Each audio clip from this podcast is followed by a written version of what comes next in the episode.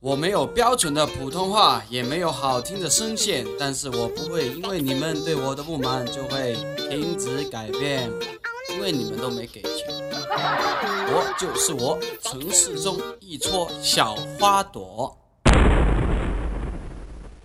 作为一个标准的九零后之前的八零后，我是觉得我们这代人是最不容易的。首先，现在已经是九零后的天下。九零后是一群不可预测的群体，他们有着非凡的创造力，真的，他们的所作所为，百度都解释不了，只有他们自己才会明白。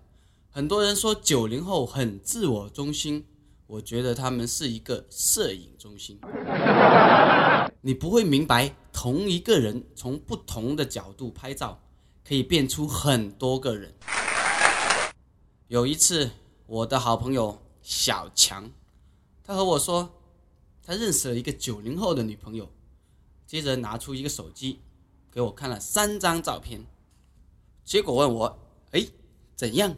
我答：哇哦，你是怎样一次泡三个马子的？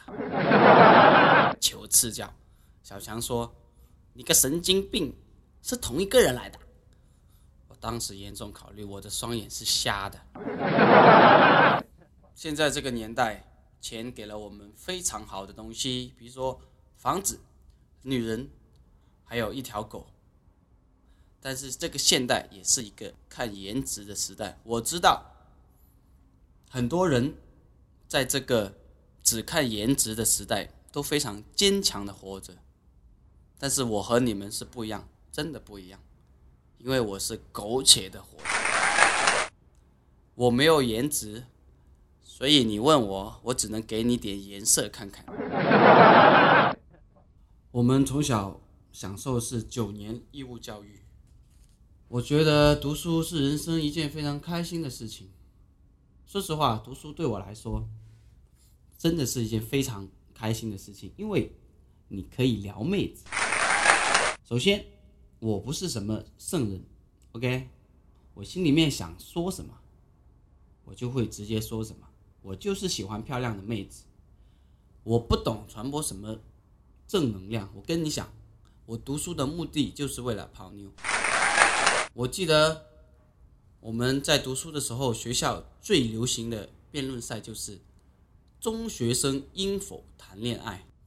呵呵，我觉得多余，应该是改为中学生应否读书。你让我传播正能量，首先我没有能量，只有脂肪，只能发热，不能发光。